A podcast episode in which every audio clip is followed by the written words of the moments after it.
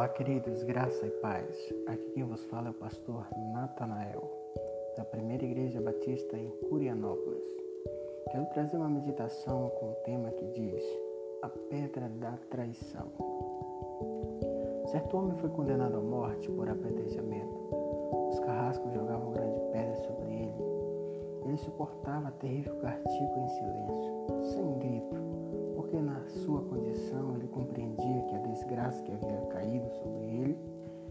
era grande e seus gritos não serviam para nada. Porém, passou ali um homem que havia, havia sido seu grande amigo.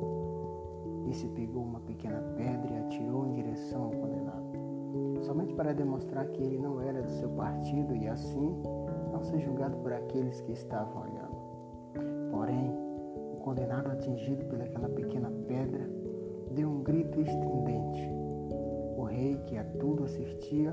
ordenou que um dos seus lacraios perguntasse àquele homem por que ele gritava tanto quando uma pequena pedra atingiu, depois de haver suportado enormes pedradas de outras pessoas.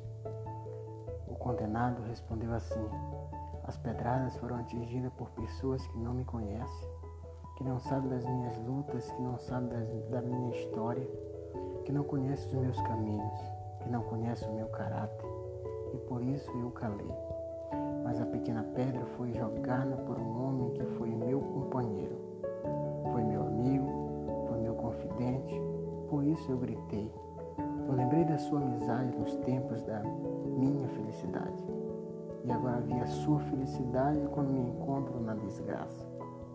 O rei compadeceu-se e ordenou que pusessem em liberdade, dizendo: Mas culpado do que ele era aquele que abandonava um amigo naquela hora em que ele mais precisava. Essa lenda dá nota de quanto dói a ingratidão de um amigo. Quanto mais estimamos e confiamos em alguém, maior dor nos causará a sua traição. Jesus morreu na cruz por você. Pense nisso. Tenha um bom dia.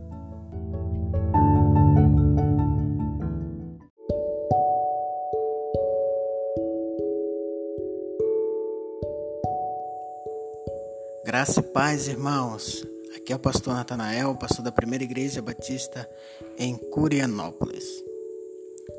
Hoje quero trazer uma reflexão que se encontra no livro de Marcos, capítulo 9, verso 23 que diz: Se podes, disse Jesus, tudo é possível àquele que crê.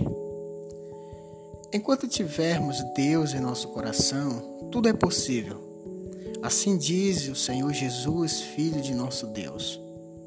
Assim, perante as tribulações da vida, jamais se desespere ou desista, pois ela apenas servem para testar sua fé, demonstrando ao Senhor o seu compromisso e o seu amor. Mesmo quando sentir que caminha só, Deus continua ao seu lado. E se cair, Ele amparará sua queda e ajudará você a levantar. Acredite sempre e confie em Deus, pois para Ele não existe impossível. Ele apenas dá a cada um de nós aquilo que Ele sabe que conseguimos suportar.